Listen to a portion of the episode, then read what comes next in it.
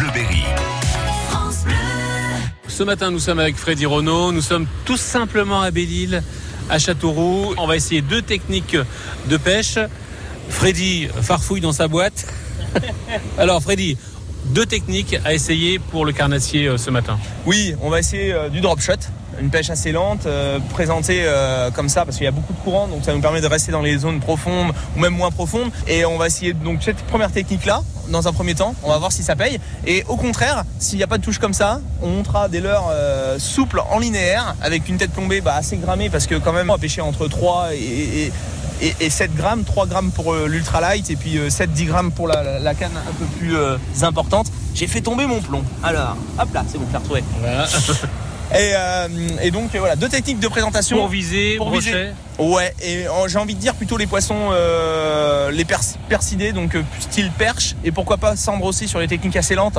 Hein, ce sont des poissons généralement euh, en rivière. Euh, sur les barrages, c'est des techniques qui vont payer ça, du leurre souple en linéaire, euh, on va dire dans, en- entre euh, dans 5 mètres d'eau, euh, et du drop shot euh, le long des cailloux euh, pour, euh, pour les perches et les, et les cendres. C'est des techniques qui, qui arrivent toujours à faire son lot de poissons. Donc le montage reste simple quand même. hein.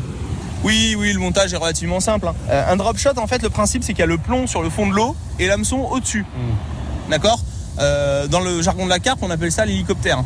Une pêche avec un hélicoptère. C'est pour symboliser un peu le montage. Ouais, ouais. D'accord? Donc l'hameçon va être en dérivation ou directement sur la ligne principale au-dessus. Et puis ça va nous permettre de lancer, de laisser tomber le plomb sur le fond et de donner des petites secousses pour faire juste bouger notre leurre, mais sur place D'accord.